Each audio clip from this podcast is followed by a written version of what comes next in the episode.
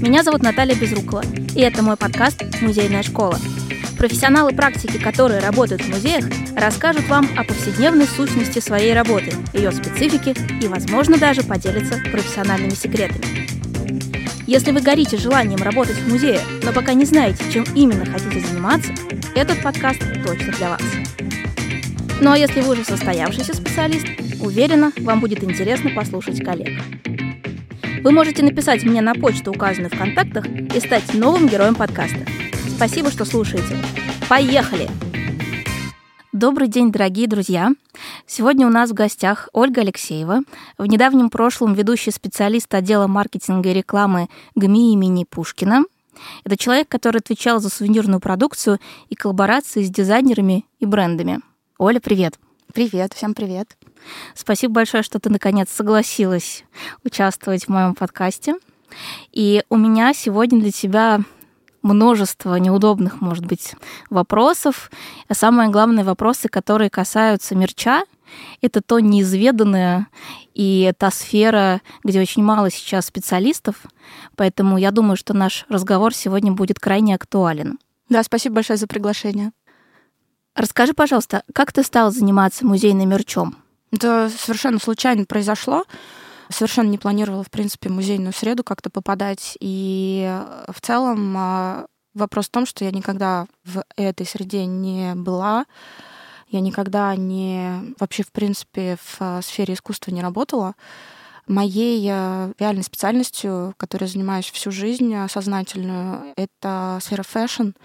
У меня даже, собственно, образование в высшей школе экономики, которое как раз по специальности у меня, у меня есть реальный диплом, в котором написано, что я бренд-менеджер в индустрии моды. Совершенно случайно в музейную среду я благодаря Насте Морозовой попала. Это был 2021 год. В тот момент я э, занималась своим собственным проектом, бизнесом в онлайне. Это был э, карьерный проект для молодежи, как раз где-то подкаст, э, который ты ведешь, э, где-то немножко связан а, тоже с моей предыдущей деятельностью, потому что я как раз тоже хотела рассказать молодым специалистам о том, что представляют из себя профессии, и помочь им найти работу. Ну, как, собственно, сейчас ты это и делаешь для молодых специалистов, которые хотят узнать, что в музее, собственно, делают другие специалисты. И в тот момент у меня освободилось время, я одновременно вела бизнес, но у меня освободилось время, и тут э, появляется Настя Морозова, которая предлагает э, заняться мерчом. Все, я решаю, что почему бы не попробовать, э, и как-то очень быстро все начинает вертеться, крутиться в музее. Я хорошо понимаю сразу буквально, что нужно делать, и в скором времени, месяца через три, у меня складываются очень хорошие отношения с Мариной Девной Лошак, чью задумку я начинаю хорошо понимать, осознавать, и мы, у нас с ней как-то очень а, плотно складывается работа, и все получается достаточно успешно, удачно, и я продолжаю, вот я два с половиной года в итоге э, провела в музее. Такой это для меня был достаточно необычный опыт, но так как я уже изначально пришла из сферы fashion, в принципе, оказалось, что это достаточно смежно. Просто нужно понять было специфику культурной институции. И в целом для молодых специалистов которые занимаются, которые хотят заниматься, например, такими проектами в музее, я бы тоже порекомендовала интересоваться именно сферой fashion, потому что вообще музейный ритейл очень сильно напоминает то, что происходит в фэшне. И когда мы делаем, например, коллекцию к какой-то выставке, мне лично это напоминает мою собственную работу байером на закупках, скажем, на летнюю или зимнюю коллекцию. Оля, скажи, пожалуйста, все-таки как правильно, мерч или сувенир? Вот какие различия у этих дефиниций? Мерч, ну вообще мерч это, это же от а, английского слова мерчендайз, которое а, означает просто товар. Сувенир в голове, наверное, русского гостя музея а, представляет из себя что-то э, очень классическое, типа открытки и магнита.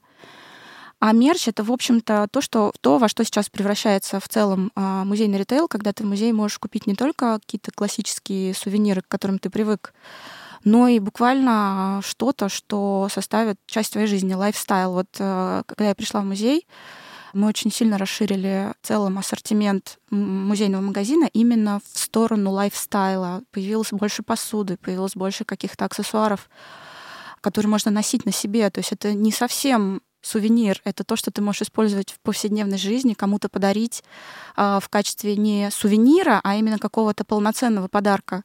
Поэтому мерч в целом э, если честно, мне не очень нравится слово мерч, потому что оно очень сильно ассоциируется с тем, что делает сейчас бизнес. То есть любой бизнес сейчас, любой, даже не обязательно самый крупный, делает какие-то свои собственные линейки мерча, например, с собственным логотипом. И есть компании, которые конкретно занимаются мерчом, э, размещая на ежедневниках, на каких-то там бутылках, на шоперах, на футболках, на бейсболках, э, просто логотип компании. И вот это и есть классический такой настоящий мерч, который делает бизнес. С точки зрения магазина, это все-таки должен быть продукт, который популяризирует коллекцию. А это значит, что это и не совсем сувенир уже, и не совсем мерч тоже в таком, может быть, классическом понимании слова. Это что-то уже большее. Это продукт, который должен ассоциироваться с музеем, который должен прививать какие-то музейные ценности, ценности конкретного музея, который должен даже воспитывать хороший вкус у гостя музея. Поэтому мне не нравится ни слово сувенир, ни слово мерч. Но разницу, я надеюсь, вы поняли. Ну вот, кстати, у тебя в названии твоей должности нет слова мерч, сувенир, то есть, исходя из должности, непонятно, чем конкретно ты занимаешься. Это вот такая тенденция, да? Почему так? Ну, потому что все это только развивается у нас. Э, и в целом, а, знаете, я всегда говорю на всех мероприятиях, куда езжу, что у нас такой подход еще немножечко дилетантский с точки зрения того, как мы строим вообще музейный ритейл. Если брать западные музеи, то там существуют отдельные департаменты, которые вообще ну, занимаются этим большим делом, этим большим бизнесом. На самом деле, если, всю правду говорить об этом, это большой бизнес. И крупные музеи, американские э, или европейские, имеют отдельных специалистов, которые занимаются этим отдельным направлением, и некоторые музеи превращают это уже в отдельные институции. Там, The Met Store, MoMA Design Store — это такие э, музеи, которые сумели создать свой собственный музейный ритейл, превратив это не в просто придаток музейный, да, киоск, где ты можешь открыточку с магнитиком купить, а отдельные совершенно компании, отдельные институции, которые люди приходят отдельно даже от музея, которые зарабатывают больше, чем музей.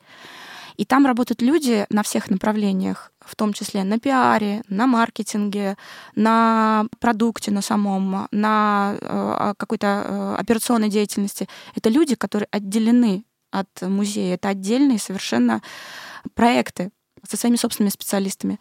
А у нас все еще специалист, который занимается ритейлом, он внедрен в общую канву, в, общую, в общую команду музейную. И зачастую, например, пиар, SMM, который занимается непосредственно музейным продвижением, он занимается и продвижением ритейла в том числе. Но это две совершенно разные вещи. И поэтому до сих пор специалист по мерчу называется в разных музеях по-разному. Иногда даже я сталкивалась много раз с тем, что просто директор музея занимается мерчом сам, что-то что начинает придумывать в этом направлении, пытается как-то совмещать это со своей основной деятельностью, потому что просто вроде как это надо, что это тренд, и что Министерство культуры просит самостоятельно зарабатывать.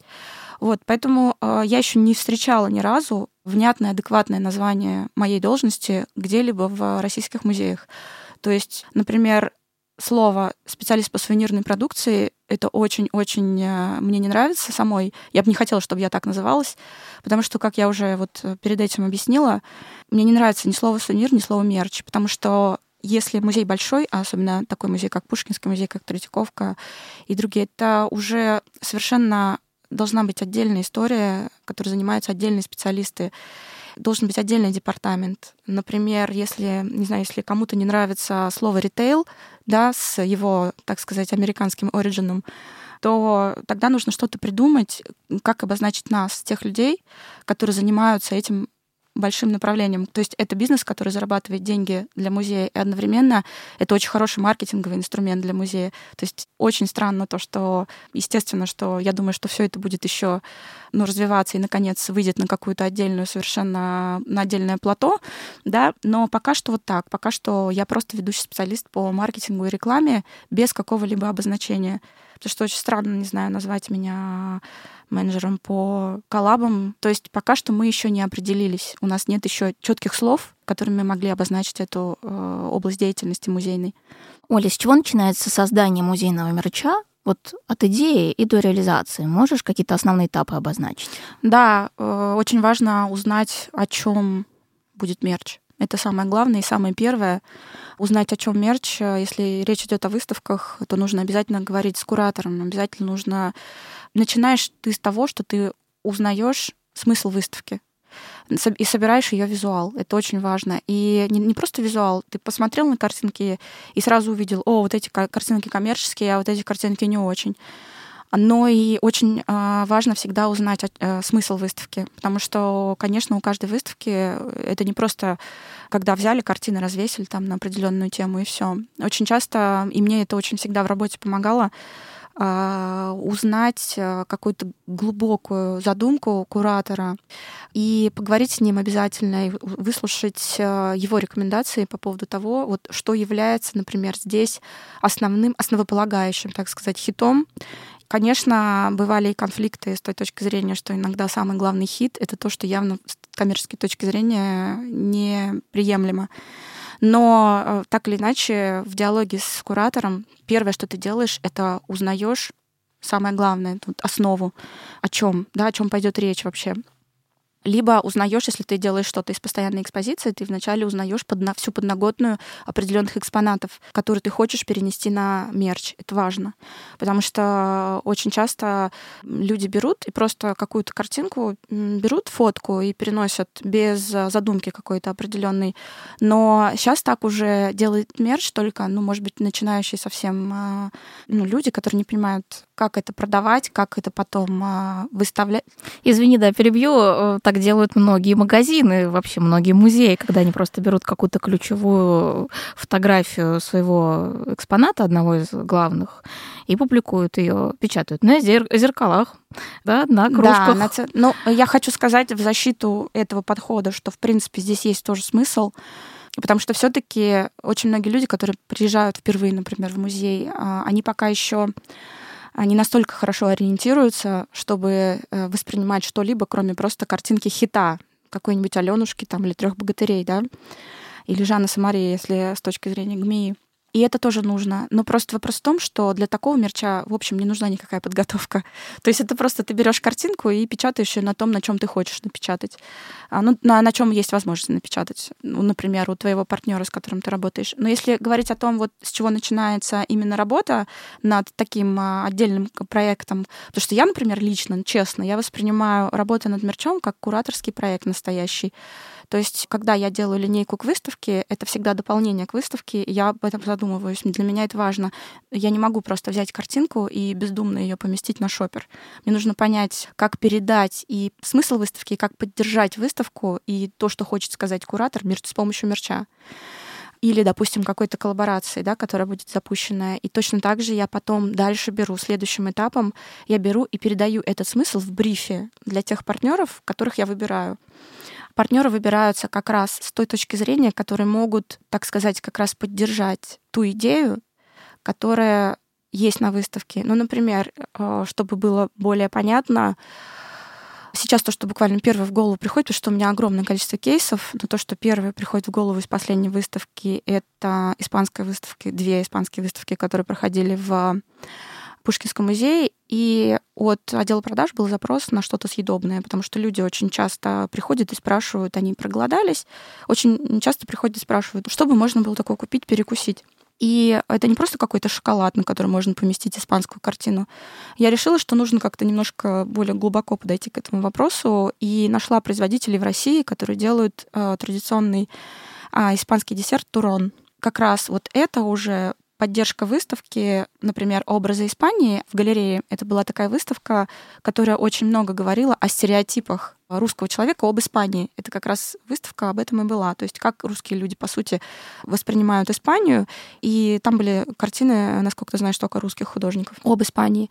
И вот этот продукт как раз, это нуга с орехами, это как раз тоже стереотип русского человека об Испании. Когда ты приезжаешь в Испанию, ты ешь какой-то десерт, да, испанский. И вот, например, нуга с орехами — это одна из таких средиземноморских известных штук, которая ассоциируется с этой страной. И украсив это, соответственно, символикой этой выставки получился такой продукт. Но у меня таких, э, на самом деле, историй очень много. Просто сейчас вот ничего больше в голову не приходит, но, надеюсь, моя мысль понятна. То есть, да, получается, что изначально я узнаю, о чем я хочу сказать, и потом я начинаю уже искать тех производителей, которые могут мне помочь э, это реализовать. Ну и дальше уже идет работа над продуктом. А сколько времени обычно это занимает? Как правило, 3-4 месяца мне дается на то, чтобы сделать мерч к выставке. Это очень мало, к сожалению. Конечно, хотелось бы знать, но я надеюсь, что сейчас вот ситуация изменится, и сейчас уже вот в музее идут такие качественные изменения в сторону того, чтобы давать специалистам в том числе по маркетингу и другим специалистам больше времени на то, чтобы работать над э, выставкой, потому что, конечно, это всегда там, имея, не знаю, пять выставок подряд, это всегда очень аврально сделать качественно, сделать хорошо и придумать каждому свою собственную идею, имея в виду то, что если ты куратор выставки определенно, ты работаешь над одной выставкой, а если ты куратор мерчак выставки, то ты работаешь, ты можешь работать до пяти выставок одновременно. Это достаточно тяжело с э, точки зрения именно такой креативной части сделать так, чтобы выставки не пересекались э, и не повторялись, да. То есть для каждой еще был какой-то была своя собственная витрина оформлена, да. Я имею в виду витрину с точки зрения как раз э, передачи смысла выставки и передачи ну, естественно, и хороший продукт, который захотелось бы купить и который красиво смотрелся бы в витрине. Но когда ты представляешь себе мерч, который будет а, на этой выставке, ты, конечно, представляешь себе сразу и как будет выглядеть витрина. То есть а, ты не можешь, скажем, разные стилевые вещи поставить рядом. И ты уже изначально в том числе, формируя брифы, в том числе ты думаешь о том, как это будет уже смотреться непосредственно на полке для человека.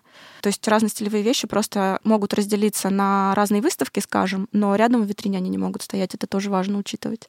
А ты сама занималась раскладкой сувениров э, в Пушкинском? Опять-таки, если бы это было все правильно, то для этого должен был быть отдельный человек-мерчендайзер, который постоянно поддерживает актуальную презентацию в витрине. Но так как э, я, в принципе, долгое время была единственным, кто от маркетинга занимался мерчом и сувенирами и коллаборациями, то витринами мне приходилось тоже заниматься. Это было очень достаточно тяжело физически э, одновременно вести, так скажем, креативную часть и заниматься витринами и физическим трудом, да, когда ты это все выкладываешь, там целый день можешь потратить на это вообще. Ну да, вот э, приходилось в том числе совмещать мерчендайзера тоже, должность мерчендайзера в себе.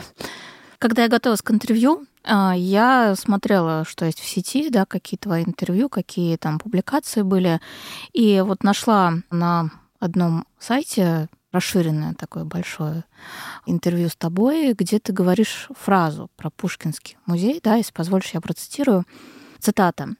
«Очень надеемся на прорыв в реконструкции музея.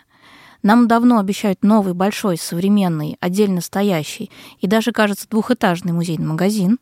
Очень ждем, пока развитие сдерживается устаревшим форматом наших киосков. Конец цитаты. Вот ты могла бы это прокомментировать? Ты уже не работаешь в Пушкинском музее, и поменялась ли ситуация? То есть сейчас, оценивая после ухода, да, есть какой-то курс на вот эти вот изменения позитивные? Да, это было одной из такой болевых точек ну, лично моих. Потому что когда я пришла, я пришла из э, полноценного ритейла, в общем-то, очень долго, много время работала. Для меня, конечно, это был нонсенс. То, что в Пушкинском устаревший формат, нет селф-сервиса. Да, многие музеи, Третьяковка, например, э, в последнее время изменили формат э, магазинов на такой, на магазин, где можно все трогать, естественно, и выбрать для себя вещи, пойти на кассу, э, не прося об этом продавца, что, который должен был достать откуда, да, из какого-то шкафа. А в Пушкинском этого не было. Для меня это было отдельным очень сложным моментом в разработке продукта в том числе, потому что, если вы помните, магазин в Пушкинском музее — это такие шкафчики за стеклом, где э, ширина полочки примерно 12 сантиметров и высота примерно 40 сантиметров.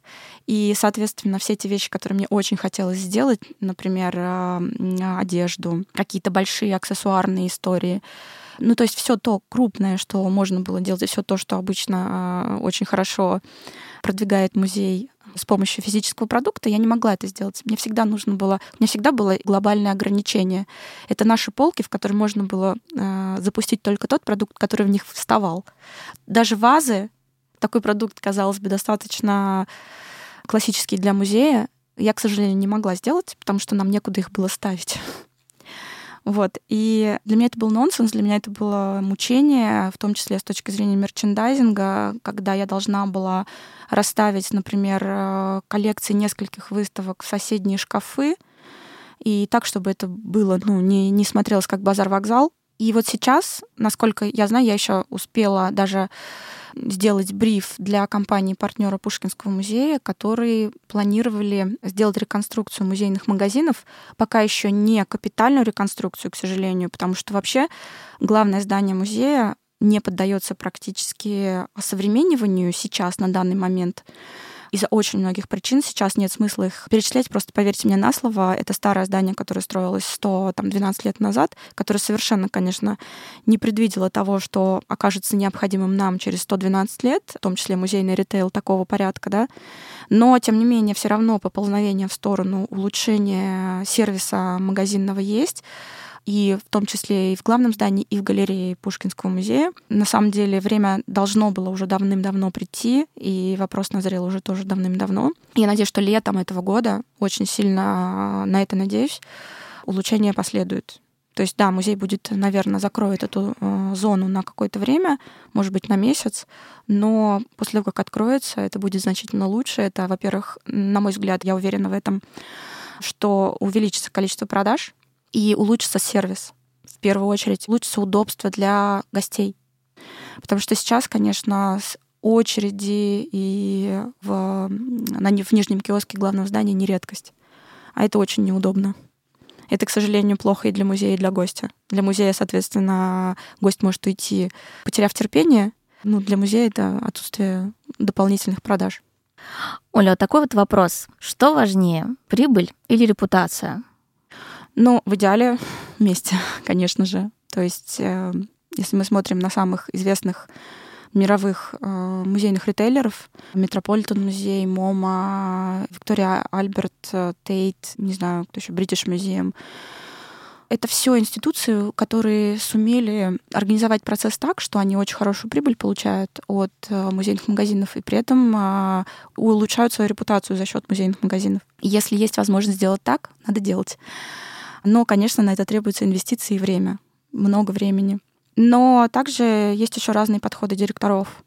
Если, э, скажем, в наших ограниченных условиях можно сравнивать, то, скажем, для Марин Девны Лошак была более важна репутация, а для Елизаветы Станиславны более важна прибыль все таки Вот. Тут э, это неплохо, не хорошо, Тут нет какого-то там оценочного суждения в этом, но просто у одного директора более важно одно, для другого другое разные подходы. Но, конечно, в идеале нужно, чтобы было и то, и то. А вот э, скажи, как, например, сразу же прощупать и понять, на какой выставке нужны дорогие сувениры, как вы, например, делали к салонам туфли, или керамика, или шелковые платки, а какая выставка может без этого спокойно прожить? То есть где те же самые магниты, пресловутые кружки сгодятся? Но в первую очередь все зависит от трафика, который ты предполагаешь. А, есть очень разные выставки, на которые придет очень разное количество людей, и, соответственно, а, качество аудитории будет разным. А, я имею в виду качество с точки зрения платежеспособности. Конечно, когда ты знаешь задумку выставки, ты, ты тоже это оцениваешь. Если речь идет о выставке Морозова, и об импрессионистах ты примерно представляешь себе аудиторию.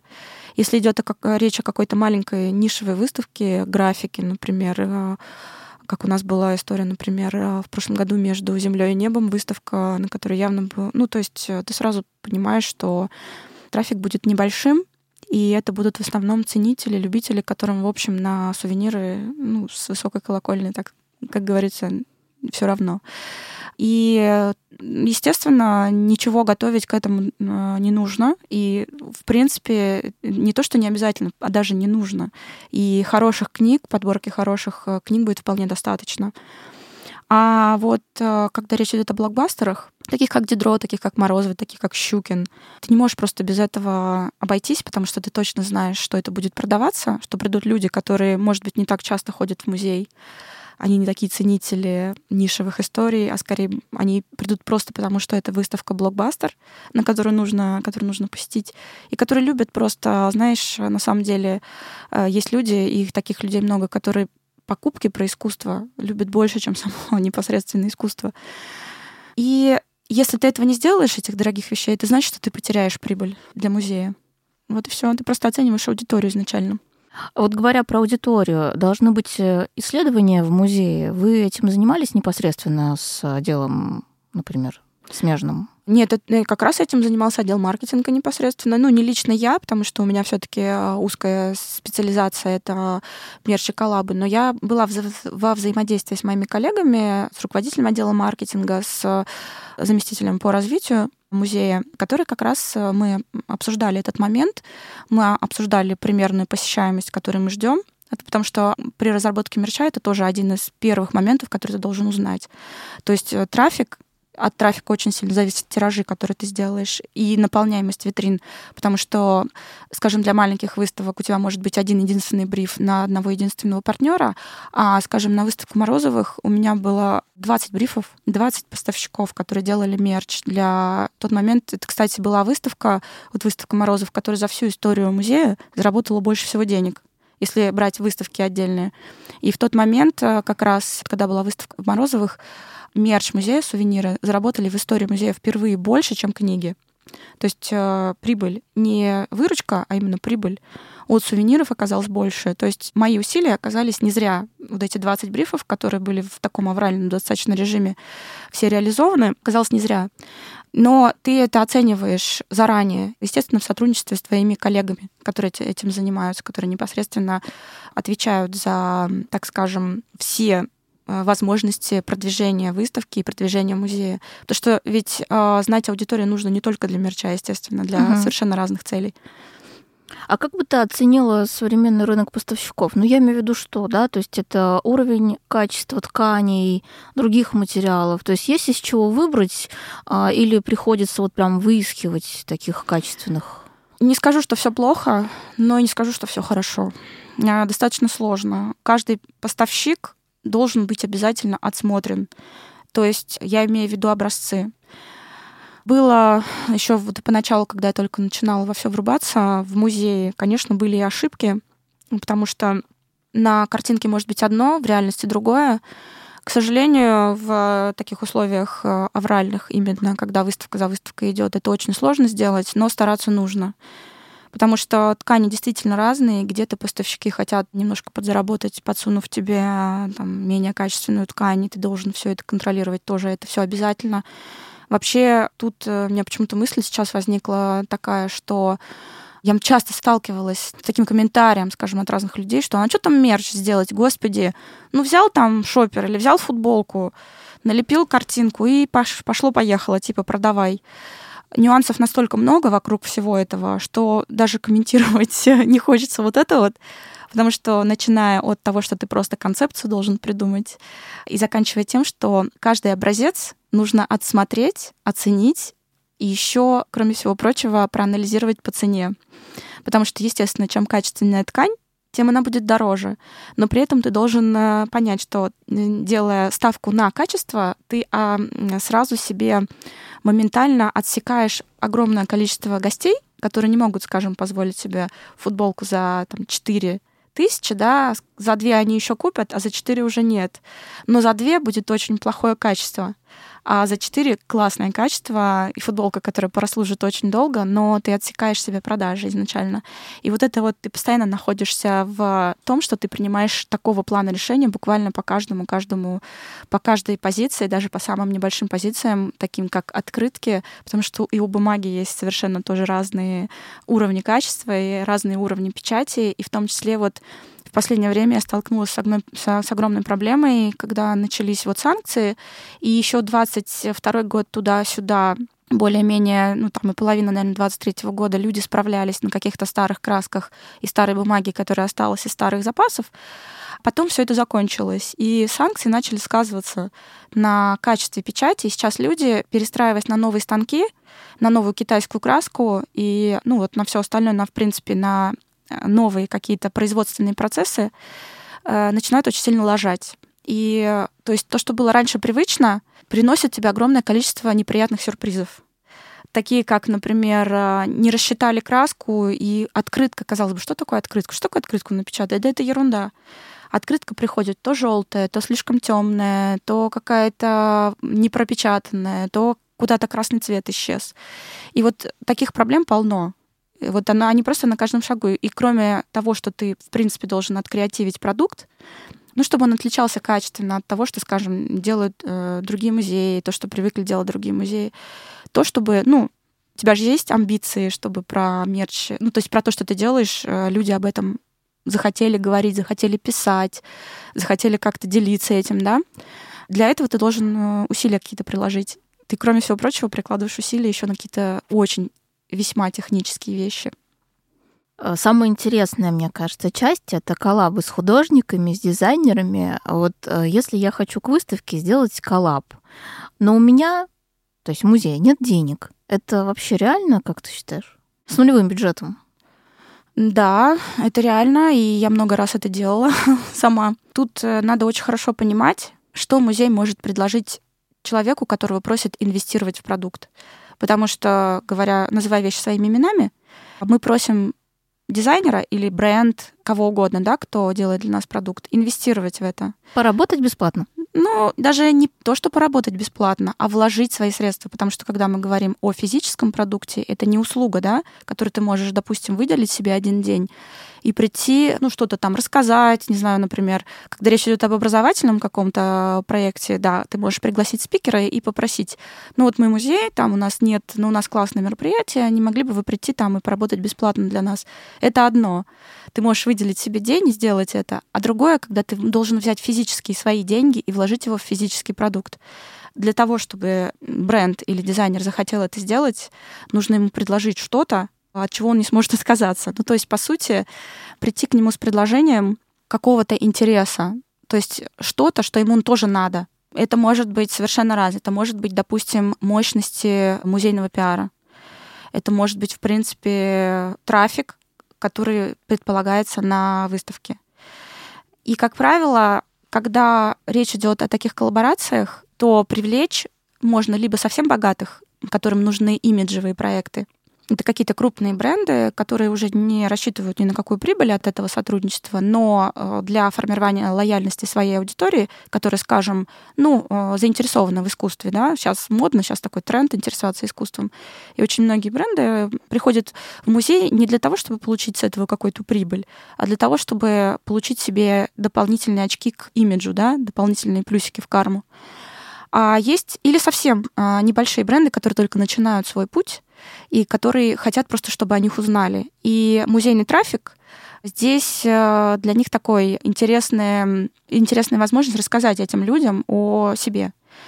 И вот те бренды, которые где-то в промежутке, вот им наиболее неинтересно будет работать с э, музеем, потому что у них уже сформировалась какая-то их собственная аудитория, а если тем более дизайнер, не знаю, ориентируется на дорогой продукт, и у него богатые клиенты, то он, скорее всего, не будет работать с музеем, потому что музей ничего, им, ничего ему не сможет взамен предложить. Про неочевидный мерч. Вот музей русского импрессионизма давно делает запахи к выставкам. Мне лично кажется, что это уже устаревшая тенденция, и потом ассоциации не совсем очевидны, да, то есть ты смотришь на картину, и запах, который тебе предлагают, он как будто бы не совпадает. Но это мое мнение, коллеги, простите. Вот что ты скажешь? Запахи на выставке это уже устаревшая тенденция или имеет место быть? Ну смотри, я оцениваю это не с точки зрения даже маркетолога выставки, да, а с точки зрения э, человека, который занимается мерчом. Поэтому лично для меня это был супер крутой опыт. Почему? Потому что когда мы сделали ароматизацию выставки на Дидро, то мы дополнили это продуктом ароматизированным, который продавался в магазинах. Это были ароматизированные саше с теми самыми запахами, которые были на выставке. И это был супер успех. Они улетели как горячие пирожки и принесли музею прибыль. Поэтому лично для меня это круто. Но как тенденция, да, наверное, ты права, что это уже такое не что-то, что может кого-то супер удивить. То есть люди уже просто это видели и знают. Если ты видела, у меня в телеграм-канале есть э, пост про сувенирный магазин Стамбульского музея современного искусства, который проектировал Ренцо Пьяно. Меня неприятно поразил сувенирный магазин э, своим разнообразием. И вот как ты считаешь, в этом случае это просчет маркетологов, это недосмотр или это какая-то новая тенденция? Смотри, тут нужно сделать, наверное, скидку, во-первых, на то, что мы имеем дело с турецким менталитетом, и чем отличается организация уличного рынка, скажем, от организации магазина в музее? Возможно, для этих людей нет э, различия, потому что они просто так воспитаны, и они так воспринимают мир. Но это тоже нормально. а мы будем делать по-другому. Там в Америке вообще все завязано очень сильно на коммерцию, и там важно очень много продавать, да, то есть там важно это. Но с другой стороны, я соглашусь есть, с тенденцией ассортимента, потому что вообще и по моему опыту это тоже э, я заметила, чем больше ассортимент, тем больше выручка. И, ну, это просто означает то, что человек приходит в магазин, если там мало вещей, то он может для себя не найти чего-то, что он захочет купить. А если ассортимент большой, то он, скорее всего, большее количество народу гарантированно для себя что-то найдут. Но мне тоже не понравился магазин в Стамбуле. Почему? Потому что я увидела там скейты с э, произведением, э, произведениями художников в перемешку с какими-то достаточно рыночными шарфами. То есть концепции никакой нет. Тут, э, скорее всего, были наняты на работу просто сотрудники, возможно, которые, допустим, работали только в турецком ритейле. И поэтому они просто сделали то, как они привыкли это делать.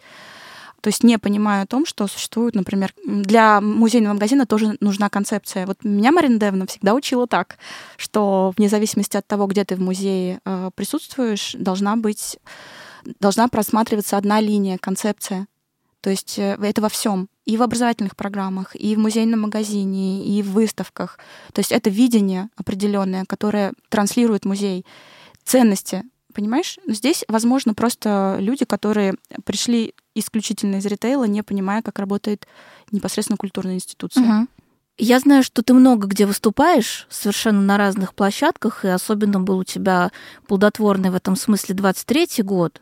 Скажи, пожалуйста, с каким запросом коллег, с какими вопросами ты на таких выступлениях сталкиваешься чаще всего? Ты знаешь, э, очень простые вопросы, которые связаны в основном с э, технической составляющей, то есть просто как организовать. Смотри, в... меня обычно приглашают для того, чтобы я рассказала коллегам о продукте, о том, как его делать классно и по-новому, не просто печатая картинки. Но а, просто очень многие региональные музеи сейчас находятся на таком уровне, что им пока о креативе даже думать не хочется, потому что они, в принципе, пытаются понять, как все это организовать и организации с точки зрения очистки прав, организации просто с точки зрения бюджет вне бюджет. То есть сейчас в основном коллеги еще очень многие, ну понятно, что не из Москвы, в Москве уже, по крайней мере, знают, как это все должно быть организовано, и все это делают спокойно, но в регионах нет. Пока что это еще находится на очень-очень зачаточном уровне, поэтому и по креативу, по которому я езжу в основном, ну да, интересно, да, слушают, да, классно, но задают вопросы технического характера.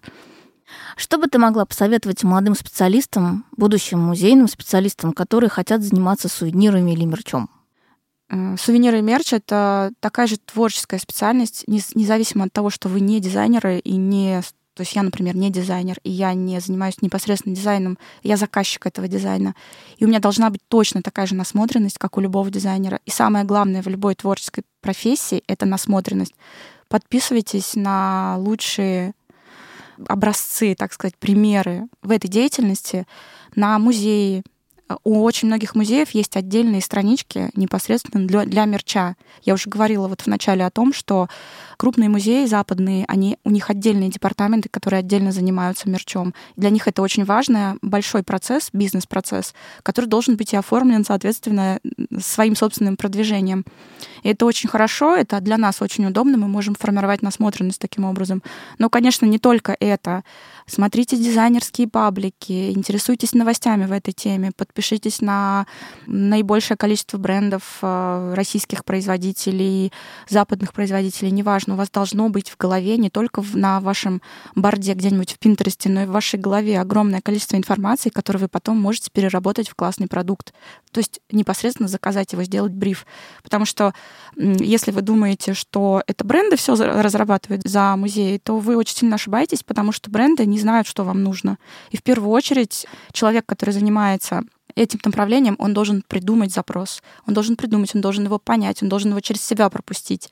Для этого нужна очень хорошая насмотренность. Ну и, конечно, получайте опыт как, как можно раньше. Если вы даже учитесь на первом курсе, идите работайте, не знаю, обычным продавцом-консультантом в какой-нибудь fashion-ритейл вы узнаете эту профессию, по сути, с нуля. Если, если хотите именно музей, идите продавцом-консультантом в музей. Последний традиционный вопрос моего подкаста. Оля, что ты хочешь спросить у меня? Вообще, у меня два вопроса, если можно. Давай. Пер- первый вопрос. Почему ты вообще ведешь э, свой телеграм-канал, для чего тебе это? То есть я просто тоже веду телеграм-канал, и я не очень понимаю, зачем мне это. Ну, то есть я понимаю изначально, зачем, но зачем я на это трачу усилия, я не понимаю. А почему ты это делаешь? А второй вопрос какой у тебя? Второй, хотела бы ты сама заниматься мерчом в музее в каком-нибудь? Ответ на первый вопрос. Это мое хобби, это мое вдохновение, мне нравится, это моя душина. Вот мне хочется писать про музей, мне хочется анализировать, хочется делиться своими мыслями. У меня одна из моих таких э, рубрик, ну, редко, что бывает, да, какие-то примеры из фильмов. Но вот я люблю там писать образ музея в кино, ты, может быть, видел, да, то есть как музей представляют, как, например, в фильме про Бабу-Ягу Кощей они поместили в палеонтологический музей, съемки проводились в палеонтологическом музее, но назвали все это дело главнейший исторический музей. Ну, то есть, кажется, это какой-то бред просто, но это все равно интересно, как это обыгрывается.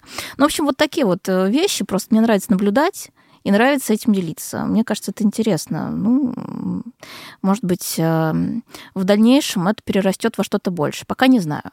А на второй вопрос э, про работу с сувенирами, с мерчом, э, наверное, нет. Ну, я просто интуитивно так чувствую, что это немножечко не моя история. А мне это нравится поверхностно, да, то есть вот наблюдать. Как потребитель, да? Как а, потребитель. Как, как гость музея, который захотел что-то себе купить клёв, да, классное. Да. А вот как бы работать с этим, наверное, нет. У меня профессионального интереса нет. Спасибо. Так что я не конкурент. Сегодня у нас в гостях была экс-ведущий специалист отдела маркетинга и рекламы ГМИ имени Пушкина Ольга Алексеева. Оля, спасибо тебе за встречу. И вам спасибо, что прослушали до конца. Всем удачи. Тем, кто хочет э, развиваться в этой области тоже.